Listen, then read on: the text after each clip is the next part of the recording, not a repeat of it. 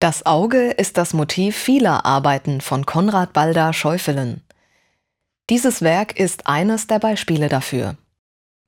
Der Psychoanalytiker und Künstler veranschaulicht einen sogenannten Phantom Ride. Der Phantom Ride ist ein Genre der frühen Filmgeschichte. Hierbei wird eine Bahnfahrt aus der Perspektive des Zuges gefilmt. Wir sehen also, was der Zug sähe, wenn er Augen hätte.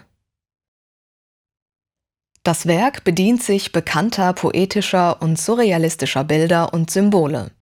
Beispielsweise das blaue Dreieck, welches das Kameraauge wieder und wieder durchfährt. Schäufelen greift hier das theologische Motiv des allsehenden göttlichen Auges auf. Symbolisch zeigt das Werk, dass die göttliche Macht mittels Technik auf den Menschen übertragen wurde. Mit der Erfindung von Eisenbahn und Kamera gelangt unser Blick in die entlegensten Winkel der Welt. Alles zu sehen ist nicht länger ein Privileg Gottes.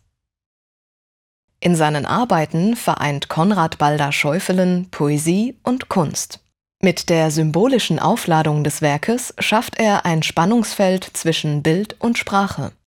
Das Auge eröffnet einen analytischen Blick auf Symbole, Mythen und Zeichen religiöser Macht.